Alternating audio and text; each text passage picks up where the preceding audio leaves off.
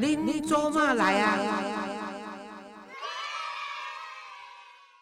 各位亲爱听众朋友，大家好，欢迎收听《恁做嘛来啊》，我是黄月水啊。因为顶转呢，咱有访问到即个啊赵明威赵教授吼，啊赵教授呢，伫咱的节目中，伊是啊全世界两千五百名摕到迄个做美国即个病毒，应该是毒物啦。毒物专家诶，这认证吼，就是讲已经是美国人有甲伊认证过，啊，全世界只有两千五百个。我定定讲，这是台湾人诶骄傲，啊，就表示讲，伊即本册绝对有权威性，吼，伊即本由台湾商务印书馆出版的《毒理学全书》，吼，毒理学就讲毒，啊，甲伊诶理论，啊，甲你要安怎内面知影有啥物学问？即毒理学全书拢总有包含层面拢有。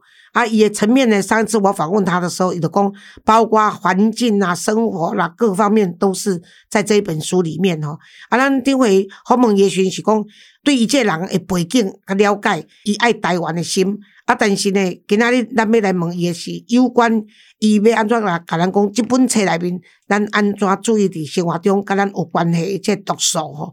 啊，在毒素内面呢，我今仔日要访问伊时呢，那个诶，赵明威赵教授你好，诶，黄老师好，我们又见面了。对，你好像有点过敏哦。我这天气不好的时候，哦，对对对，空气污染就会开始，对啊。啊，我是想说，上一次我们访问你的。一个那个播出以后呢，我们的制作人 Gary 说反应相当好，所以呢，对对对，所以我想推这本书应该要拼命帮你推哈。但是我要跟你说的就是，我们今天来谈四个方向，好，好不好？我们分四个方向来谈今天的，就是说我上一次在访问你的节目说喝水会胖啊，为什么喝水也会中毒啊？那一定很多人跟我一样，就是又胖。啊，又想喝水，啊啊啊！那都都没安装啊，所以这个来问你谈谈这个，一切都跟你说这书中说一切跟剂量有关。对，那剂量应该要多少呢？这些你要谈谈好不好？好。黄老师，其实你你不胖了，谢谢了，谢谢你的安慰了，没有没有安慰。好了，就是喝水的话，其实我们大家都知道，一般正常人都是大概喝个两千到三千左右就就 OK 了。但是这个是一天，但如果有些人就是他一次就喝，比如三千，就一口哦，一口他就喝了三千 CC 的话，他也很有可能就会造成他身体里面的这个这个不好的反应。那当然。他也不会一下就死掉了，但是如果说你一次正常人，如果一次就喝个，比如说五千 CC 的，或者是五千 CC 要多少啊？对，但是真的有人这样喝那么多的吗？在某些这个特殊的这种职业啦，或者是特殊的这种运动，他就可能就会有人就一次喝很多很多的水，像比如说这种这个马拉松慢跑的人，哦，对他就是有有这个医学报道，或者夏天特别热。对他们就是在跑步的时候，然后他跑了大概几十公里，然后他通常不是在那个跑步的时候中间会有人这个递水嘛，给他喝嘛，他就一直喝。对对对，但是但是如果有些情况就是他没有水喝的，他自己也没有没有没办法休息的，就一直跑的，他可能真的跑到某一个定点之后，他就一直喝喝水，一口气就一口气喝很多水的这种。你指的是一口气喝很多？对，一口气在短很短的时间，然后喝了很多很多的水。像我有时候看那个。年轻的小孩子去打篮球啊，然后呢，他们打完篮球，然后就哇，就买个饮料，就咕噜咕噜咕噜在在在那个便利商店就整瓶哦，嗯，大概两千 CC 就这样子灌下去。对，指的大概就是指这些吧。对，那其实两千 CC 我也喝过，以前我就是大学的时候打打球嘛。其实喝两千 CC，大家不要觉得说哇很很多很夸张，其实真的没有。很多男生其实真的可以在某些情况很渴的时候，或者是流了很多汗之后，他确实可以喝到两千三千。那当然更就更不用说那种极端运动的人，他有可能真的喝到五千。但但是就是情况就是说。如果你是在那个当下喝了这么多水的时候，其实我们身体里面的这个电解质啊，就是像比如说我们血液里面的什么钠离子、钾离子这些东西，它可能就会这个浓度就会哎一瞬间就被稀释掉了哦，浓度就变低了，那就会有就会有发生这种状况，就是啊浓度变低了之后，那身体就开始有点变成是低钠的这种感觉，它其实在临床上面这叫叫做这个血液低钠症。会怎么样？低钠症的话，你的肌肉就会变，突然间会变得无力，因为因为我们的身体会那个肌肉会动，主要就是这个钠离子啊，这个就是这个电解质啦在作用嘛。那你一来你的肌肉就变得呃瘫瘫软无力了。那第二个就是我们的脑袋，因为我们脑袋的这个神经的这个作用也是需要这个钠离子、钾离子的这个平衡嘛。那一瞬间，哇，你的水突然跑进来了。这真的就会有变成水脑哦，嗯，对，变成水脑之后，你的脑袋就会空空的掉了，对，突然间就空空了。哦，那马英九应该喝很多水。对，特别是到了大陆去之后，对，那所以他问题就会在于说，我们一瞬间变成这样子的时候，很有可能就会造成这个人身体瘫痪。哎呀，哦，对，那不只是脑袋停了，然后你身体肌肉也不会动。可是很多人应该不知道这个原理耶。很多人不知道。如果你今天不知道的话，他就会觉得说他可能就是跑得太累了，就昏倒了，就不知道说是因为他喝了那个水，就让他造成这样子。喝太多，对。那那其实，他如果是中年人呢，或者老年人，他刚好又有高血压或什么的话，大概就就糟糕了，就走了，有可能。非常有可能哦，所以很多的猝死也要去找出它的原因，搞不好。哎，这个就有可能是那个猝死的一个原因。对呀，对呀，对呀。所以今天这样子让大家知道这一点，其实是蛮好的。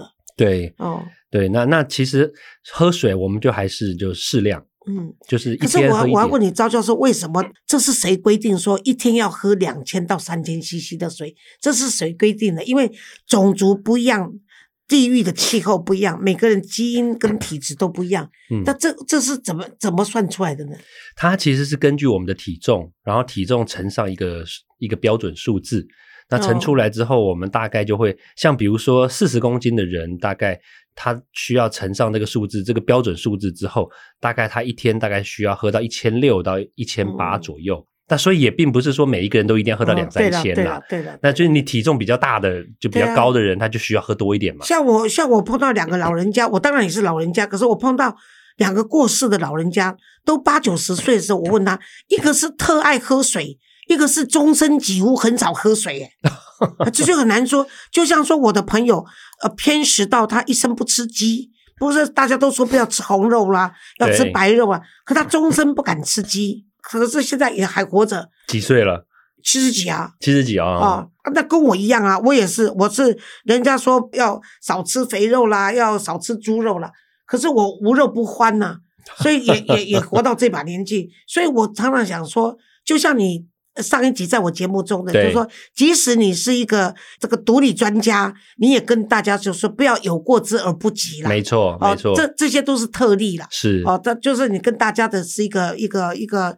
常态的情况下跟大家的分享就是对对对对，所以你刚刚在说水的方面，还有要要交代大家的，像像比如说日本，像那个比如说在冲绳，他们其实就有那个长寿村嘛，嗯嗯，他们很多人都是活到那个九十岁啊，一百岁，其实他们也就是喝水，然后也是就是尽可能的，就是说少喝这些含糖饮料啦，少喝这些饮料，然后尽可能的就是多喝一些水，但是喝水的话也不要说。就是一次喝太多，我们慢慢喝。对，这个要跟 Gary 讲，这要跟我们的制作人 Gary 讲。天生爱喝饮料，我跟你讲，医生已经警告他，他快要介于糖尿病的边缘了。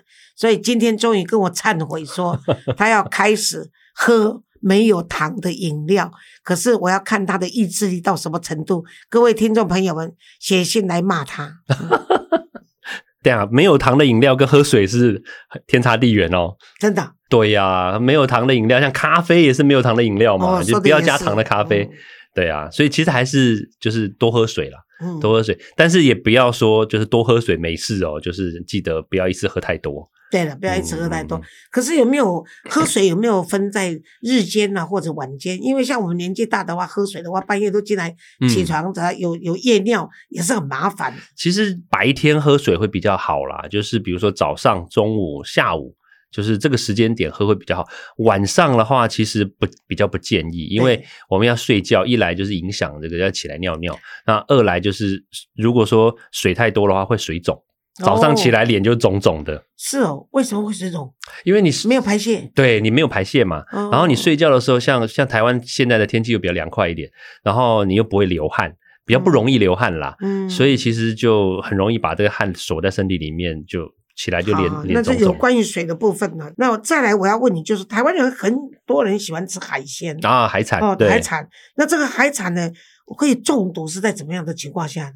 所谓的重金属吗？还是什么东西？哎，台湾的海产哦，像我啦，我个人我就不太吃生鱼片，哦，这个沙西米这些东哦，西哦沙西米。这是最好吃的。哎，这沙西米算是台湾人吗？哎，我对对我知道，但其实我去日本我也哦吃了一点点，但是我就也不太吃。我以前很爱吃，后来医生不让我吃，哎我就我就只吃吃一两片。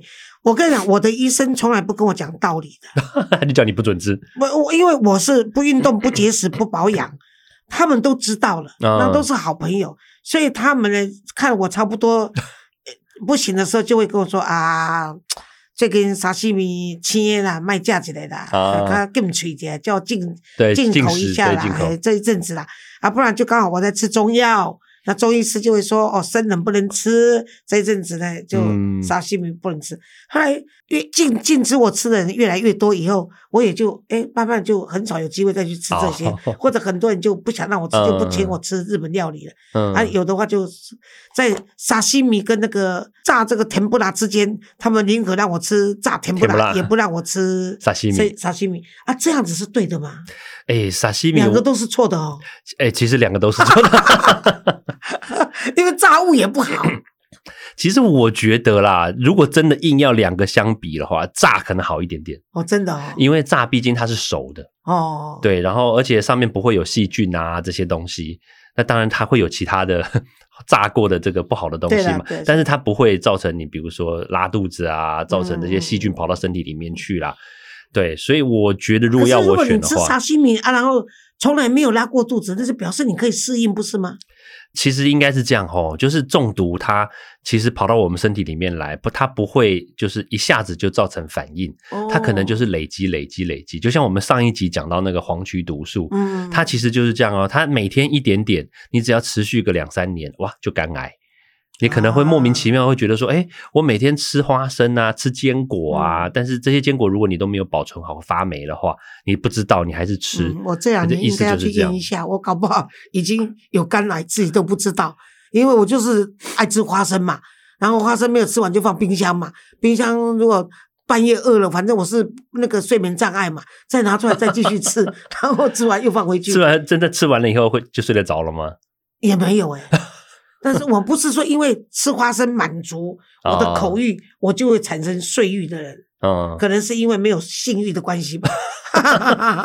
所以听到这里有人说老三八，我跟你讲，人生三欲嗯，都满足，你就快乐了。快乐我我自己的观察就是，你要有睡欲的时候，你可以好好睡好对啊；你有食欲的时候，你好好吃是；对你有性欲的时候，你去享受。这个这个这是很重要的，对所以我是认我个人的观察是，人生这三欲，嗯如果你基本上可以满足，你其实是不用去追求太多的权利跟这个金钱对你知道吗？你就你就你就是当一个人，你就可以是一个快乐的人。你看有很多多少是企业家，他几乎忙到已经食不知味，因为他每天都在吃好的嘛。啊，对，其实对他来说已经没有什么太大的意义了。然后他每天都忙到精疲力尽，然后哪里都跟跟他的心爱的女人做个爱或什么，他都是没时在间没时间，而且也没有情趣了。然后他都要是靠外面的女人去诱惑他，或者外面的女人在争财产的情况下来跟他 谄媚，所以他已经没有办法去享受真正的性欲了。然后再来的话就是睡欲嘛，他睡不着压力太大。对你看郭台铭现在睡得着吗？绝对睡不着嘛，因为他选总统，对不对？对所以你本来是可以当一个支持总统、出钱支持总统候选人，结果他搞到自己现在 要选总统，自己跳到火坑里哎对你。不但要花钱，然后呢还要被批评，对，然后你可能就因为这样子，你的睡意就不好了。所以我常常很多人来让我智商辅导的时候，我这三十年多年也辅导到上千个个案的时候，我经常跟他们说，有很多那种贵妇人来找我的时候，或者是她孩子不听话啦，啊，或者就是丈夫有外遇，我都问她说：“你这三样好不好？”当然都不好啊，因为你把烦恼往自己身上扛啦。丈夫的事情有外遇，当然会睡不着啊。对，当然就没有食欲了，对，然后当然就更没有性欲更没有性欲，对都没有。那我跟他讲说，问题是你要怎么解决，让你有这些东西。那就是你要原谅你先生，嗯。还是要跟你先生沟通谈判，对，还是你要离婚，嗯。再自找另外一个人生？你这你要自己知道，相相对的，你因为发生这个事情，而你让自己睡不着，可是于事无补的情况下，睡欲一定比他去外面跟女人搞性欲对你来嗯说重要，所以你还是有先后的秩序。没错。啊那我们讲远了，我们还是来谈这个 吃海鲜的事情啦。就是说，没错，沙西米不要吃，是因为有重金属的关系。沙西米不要吃的话，一个是那个细菌嘛，对，对，然后另外一个的话就是这个重金属。对，那因为台湾来说的话，因为这个我们周边的海域其实都污染啦，对对，不管是你说鱼啦，或者是近海的渔业，其实我其实都个人都比较不建议啦，就是说你要吃生的。哦那当当然也有可这个煮熟的是可以的。煮熟的话，基本上来说是可以，但是但是必须要就是这个鱼的大小要不不要太大，因为哦鱼太大的话，因为大鱼吃小鱼嘛，哦，那所以那个大鱼吃小鱼之后，那你是不是身体里面就累积了可是更多我们又？一直说鲑鱼跟尾鱼都是好的，可是这两只都够大的嘛。鲑鱼应该是很，我们台湾大部分的鲑鱼都是进口的嘛，对啊都都是那个什么加拿大啦、挪挪威啦进来的嘛，所以他们基本上他们的这个身体里面的重金属其实还好，没有、没有这么多。那边没有那么大的污染。，对对进口的鲑鱼是 OK 的。对，那尾鱼的话，它属于比较远洋一点，它并不是近海 OK 对它比较比较 OK 一点。哦，所以这两个还是不用太考虑它的重金对属。，那在台湾近海的话，其实就是体积鱼啦，就是大家去买鱼的话，记得就是超过三十公分以上的鱼，就建建议大家尽量不要买。哦，像带鱼就不行。带鱼带鱼的话，诶、不可是一定。我又很爱吃带鱼哦。带鱼其实很好吃，对啊，尤其那种肥厚进口的，哇，非洲进来的也是很好吃哎、那是非洲进口的，那又不一定，可能哦还是要看那个产地。哦。对对，那如果台湾近海的话，就确实还是要稍微注意一下啦。嗯对，不要太大，对，所以如果买远洋的啦，或者进口的，还是会比较安全一点，安全一点。点。那如果说我们自己那个饲养的呢，就是台湾的这个养殖业那么发达，嗯，这些呢，其实饲养，我觉得现在这几年其实做的处理的蛮好的。对，应该好，呃重金属之类应该都已经被对被而且而且饲养的话，因为我们的假设它的水是控制的，或者是有一些比如说山泉水啦、嗯或者什么的，其实倒是还蛮蛮健康。其实我们之前早年啦，几就是大概五六年前，其实我们有一些调查，就真的去调查这个沙西米，嗯诶也不是说沙西米啦，就是真的去调查这个渔获，嗯然后它有没有这个重金属的残留啊？还有就是，比如说养殖业它有没有这个跑出来的这个渔获有没有也受到影响？其实后来发现哦，就是养殖的就越来越干净，哎，真的还不错。很多人以前可能会会认为说，这个养殖的鱼啊，或者是这种。这种无锅鱼啦、鲷鱼、台湾鲷，它不适合做这个沙西米。其实现在哦慢慢的，台湾鲷反而安全，比较不会有细菌啊，也不会有这个重金属的污染。相反的，野生的倒没越来越没有这么健康因为像他们日本人吃沙西米是在欣赏它的那个鱼肉的鲜美跟自然嘛，哈，对。所以他们几乎不沾呐、甚至沾一点点酱油。对可是咱台湾弄会加点瓦萨比 芥末下去 这个有有杀毒的作用吗？其实瓦萨比它本来就是一个杀毒的效用啦，它本来就是药那那当然就是看口味啦。其实我我会认为，其实沾点酱油去尝品尝它的鲜美度，其实是蛮好的。但是问题是，早年的台湾的鱼就是因为有一个土味，啊，就是那个应该怎么讲呢？它那个土味其实就类似于这个细菌比较多，所以我们吃那个哦鱼的这个肚子啦，或者鱼的这个肠道的时候，我们通常都会把它刮掉嘛，对对把它切掉，就是因为它的消化道里面吃了太多的这些食物，然后导致这个细菌跑残留在它的身体里面，所以它的鱼肉也会有一些腥味。那现在的话，就是像我刚刚说的，养殖的台湾鲷，现在已就已经比较少了，对，就不会有这个味道了。所以沾一点瓦萨米还是好的。一点点其实 OK，那如果说现在不沾，其实我也试过，就台湾鲷其实蛮就是 OK 啦。当然我们也不是要在这个什么夜配台湾鲷啦，就是说我们刚好吃到这样的瓦萨比，其实是还不错的。哦，是哦，对好好好好。那这个是有关于海产方面。那有人就说没有壳的鱼类比较有毒，这是真的吗？没有壳的鱼类、啊，对，就像套秋啦、溜鱼啦这些，它都没有壳啊。哦，像这一类的鱼的话呢，因为他们这个应该平常吃应该要去问那个陈吉仲不应该问你 因为这一类的鱼，他们吃的食物比较像是杂食类啦，哦。就像比如说一些这个尸体啦，我不是说人的尸体哦，嗯就鱼的尸体。那当然有时候如果有有人的尸体跑到那个水里面去，那他们这种套 Q，他们这些野生的，他们也会去吃嘛。可是也没有经常死人呐、跑到那么深还让他们吃、啊，所以想想也无所谓啦，就对啦，跳过也是去好了啦这样子嘛。好不好？对对对对对啊，你今天晚上都敢吃我的豆腐乳跟酸豇豆了，上一期给你的你也没有中毒啊，这一期又来接哎呀，受、活得好好的，。对不对？对呀、而且还不做吃，你你还几乎问我说还有没有机会再吃到，对不对？真的，好，那我们再来就谈这个塑胶。嗯，现在塑胶。这个哇，这个太太严重了，因为先你要告诉大家说用什么样的塑胶类没有毒，而且现在微波，我都我是微波女王，我都经常叫大家用微波，微波，包括我煮鱼也用微波，嗯，哈、一一条鱼，那你差不多啊、呃不管这当然不要像那个托罗那么大整条啦。如果说你买个台湾鲷啦，或者这个石目鱼啦，或者是那个呃吴锅鱼这些，你只要放进去六分钟就可以蒸好，嗯嗯在在这个微波，我对觉得也比较干净嘛，还蛮蛮不错的。但是这个塑胶，哎，保鲜膜大家都在用，对，然后呢，你吃完的东西吃不完，用的盒子，然后再再加微波的这个盒子，对都是塑胶的。这个方面，我想很多家庭主妇必须要仔细听的。对，就是也是前几年，然后也有有这个好像是台大医学院吧，他们的有一个做的研究，就是这个用微波的情况之下，如果我们用那个保鲜膜包起来的话，哎，确实那个保鲜膜它会跑出一些塑化剂到这个鱼的身上。他们就是检测这个鱼鱼肉，哎，真的发现那个这个塑化剂比较高。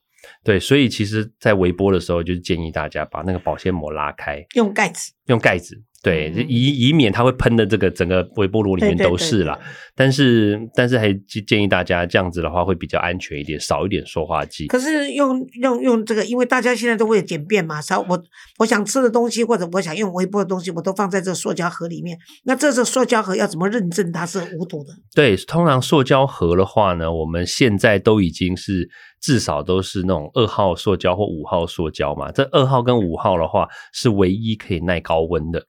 对，所以可是为什么中间是二号跟五号？我们塑胶总共有七种，一二三四五六七对，有总共有七个号码。那二号跟五号它是 PP 跟 PE，这是英文数字啦，就是 PP，还有另外一个是 PE。那这两个的话，它是可以耐高温到一百四十度，哦所以我们在微波的时候呢，你就比较稍稍微安心，它不会跑出塑化剂啊这些东西来。可是有时候你微波它的时候，它会自己稍微凹下去。啊，对，那那这个有没有关系呢？我会建议啦，它只要会变形的话，其实我觉得都尽量把它换掉。所以微波我通常其实它上面已经写的是二或者是五哎。二跟五是代表说它不会释出这些不好的东西，但是不代表说它会永远的都是维持原来的形状。哦形状不会维持，但是不释放对它不释放就好。，对它不释放。哦，但是我我都会认为啦，它就算变形的话，其实我都觉得，因为要跟食物接触嘛，嗯，所以还是把它换掉，或者是用一些那个可以微波的瓷碗、这个瓷盘，这样子可能会比较安全一点。嗯对，那为什么会一不小心就会铅中毒呢？铅中毒在台湾哈、比较可惜一点啦，因为像比如说海产，它里面就有很多这个铅嘛、汞啊、铅啊这些东西，然后还有就是我们的水管，像像前几年那个柯文哲在当台北市长的时候，柯 P 在当市长的时候，不是就讲说那个水管，不是台北市的很多水管都是老旧的，都是含有铅吗？嗯对，其实像我们的饮用水里面有些就会有铅在里面嘛，所以其实我们如果不小心的话，就是家里的水，如果你就习惯喝这个水龙头打开就直接喝的话，嗯你喝长期喝的话，你就会有这个铅中毒的这个风险了。可是事实上，台北市的那个 水管都换了吗？换啦，就是因为这样子才慢慢汰换嘛。嗯，对啊，不然的话，这个用久了以后，它就会有这个铅这个释出来跑出来。其实他换了台北市的水管，我还是讨厌他。好，那我们来问一下那个你这本书啊，这一本大家我还是希望说各位一定要去买一下这个昭明威哈，昭就是招财进宝的昭，那明呢就是名气的名，威就是名威天下的这个威哈。他这一本呢就是这个读理学教授哈，他所写的读理学全书。所谓全书就是全部包含所有的我们你想得到、看得到、见得到的这个所有的跟读有关的这个病理。都在这里面，所以你一定要把它当做家庭必备的一本这个参考书。那这边呢，最好笑的是，你我看到你的书还写了一个毛巾清洁的小 paper，这是什么意思啊？啊，就是我们都会有时候忽略掉我们的毛巾用完之后就湿湿的嘛，然后你还是就挂回去。但如果挂久了以后，它因为潮湿，然后厕所也潮湿，然后就很多的细菌会跑上去。哦，然后细菌、霉菌都会跑上去，所以很多人会，哎，就会觉得说，哎，我为什么我皮肤会开始这个红肿啦，就是莫名其妙的，然后会发炎。其实像我就有湿疹，对，湿疹也是。然后像比如说有些人这个屁股啊，也会那个有红红疹这样子。其实这个问题都很简单，就是我们的毛巾没有清洁干净，是，然后放在那个地方，然后再加上因为毛巾跟通常我们都是厕所嘛。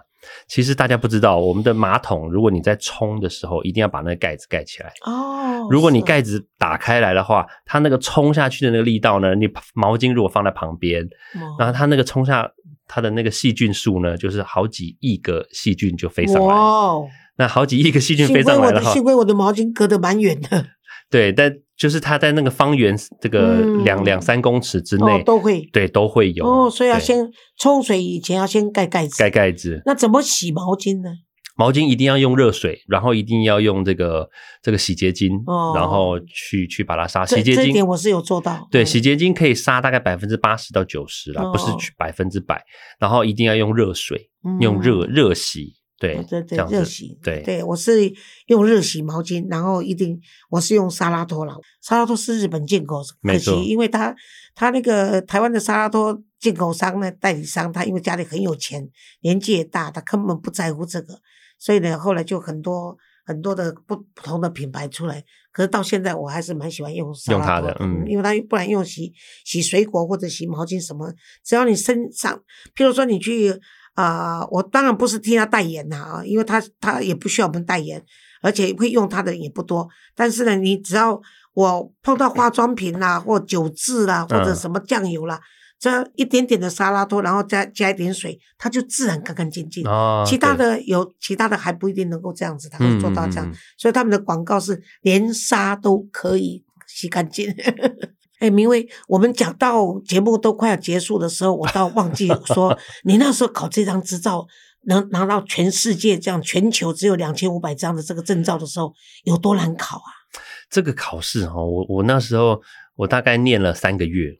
对，但但是因为我本来就是当教授，然后有也在教这个学科啦，然后所以你实务经验也够。对，然后那这个这个执照它很特别，就是它不是任何人都可以考的，它有有个规定，就是你拿到了博士学位，你至少要工作三到五年，而且是跟这个毒理学相关的职业，然后才可以去有资格，才有资格去考试。然后那考的考试的人应该也很多吧？哎，他的考试也很特别，他一年大概有三四百人考，然后录取率了不好了不起，我记得好像就三四十人吧。然后但其实不低啦，就是十十几趴，其实也还好。对，但是 但是他比较麻烦的就是说，他全世界的考场，就是他分成四个考场来考试，同步同时间考，就是。它亚洲的话，就是在那个南韩首尔，在首尔考；然后在美国的话，好像是分成那个什么德州，还有还有什么哪一个州，我已经忘记了。然后在欧洲，还有在英国，嗯，就是同时间这样考试。那因为他怕泄题，所以我们考试的时候就是在傍晚，然后要考很久。哦，是哦，哎，要考多多久？我记得我那一天，他总共就是考了八个小时吧。我的妈呀！哦，对，考了八个小时，然后那也要体力够哎。我我真的那个中间没有休息哦。中间就是你，你可以你想要休息，你就自己走出去休息，然后你再自己走进来啊，或干什么之类的。对，然后他，我我记得那个那个时候那个考卷，他每一个人的考卷的题目都不一样哦。然后他是用那个牛皮纸袋就是装着，然后走进去那个考场，然后我因为我们在首尔考嘛，我就走进去，然后他是在一个饭店，五星级饭店，然后他把那个拉比的就是边边对，把它包起来，嗯嗯，然后让人家介入。对，然后我们就走过去，然后就坐下来，然后你就看到旁边那个牛皮纸袋，就是那种 A4 纸是属于你的，对，然后他们写了你的名字，然后那个 A4 纸我就这样拿起来，我靠，我以为是上百张对上百张啊，哦我以为是那个那个就是书就是他就是我们平常去买 A 四纸的那个、呃那一叠，啊，对就是没有差不多打，我们去买 A 四纸，一整封没有没有开封的啦。对我那时候拿起来的时候，我想我天哪，怎么 这这是到底是什么东西？然后你就拆开来嘛，然后就就开始写嘛。然后它是还是跟以前我们考大学联考一样，就是拿那个二 B 铅笔这么画，哇，那个格子真是密密麻麻，你就像一直画，一直画，一直画，一直画。他总共考四考两天，我记得考两天，然后考三三个不同的考试，然后各四个小时，所以有一天就是要考八个小时。然后就反正就是这样写。我记得我写完的时候，其实我根本就没有时间检查，因为我已经懒得检查了，因为真的光看那个题目已经经看到对嗯疯掉。啊，你你太太知道你拿到的时候开心吧？其实还蛮开心的啦。对啊，一定开心的。对对对，啊，你现在几个小孩？一个小孩，哎，这嗯老师怎么突然间跳到这个题目？没有啊，我就表示说 与有容焉嘛，这是一辈子的嘛。是这如果这个孩子长大以后知道说爸爸是这样子不容易去考到这个考试的话，那不管是作为妻子的或作为孩子的话，都会觉得引以为荣嘛。所以我为什么说这个，是因为嗯上一次我有跟你鼓掌，这一次知道以后更大声鼓掌。谢谢黄老师。那么今天呢，终于呢找到这个，请到了，不应该说找到，应该请到这个 这个张明威教授呢，然后再来跟我们谈一下有关于这个啊、生我们的生活品质以及我们生活空间会碰到这个中毒的情况。嗯，那为什么我保留很多是希望大家从书中再去找出你们想要的答案？所以今天非常感谢你再次莅临来跟我们讲这么多。谢谢黄老师，谢谢大家，好，拜拜。拜拜。